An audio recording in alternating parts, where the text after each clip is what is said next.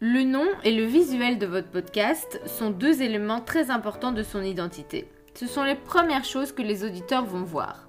Alors voici trois conseils pour réussir à choisir son nom de podcast. En premier, le nom doit être logique. Il doit être en relation avec le thème de votre podcast et de son contenu. Rien qu'en le lisant, les internautes doivent comprendre de quoi il va s'agir. Ensuite, ce nom doit être original. Donc n'hésitez pas à utiliser des expressions amusantes ou des jeux de mots. Il faut vraiment éveiller la curiosité des internautes.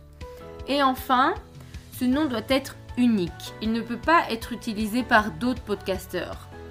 Donc faites une recherche sur Google, sur iTunes ou sur SoundCloud pour vérifier son authenticité.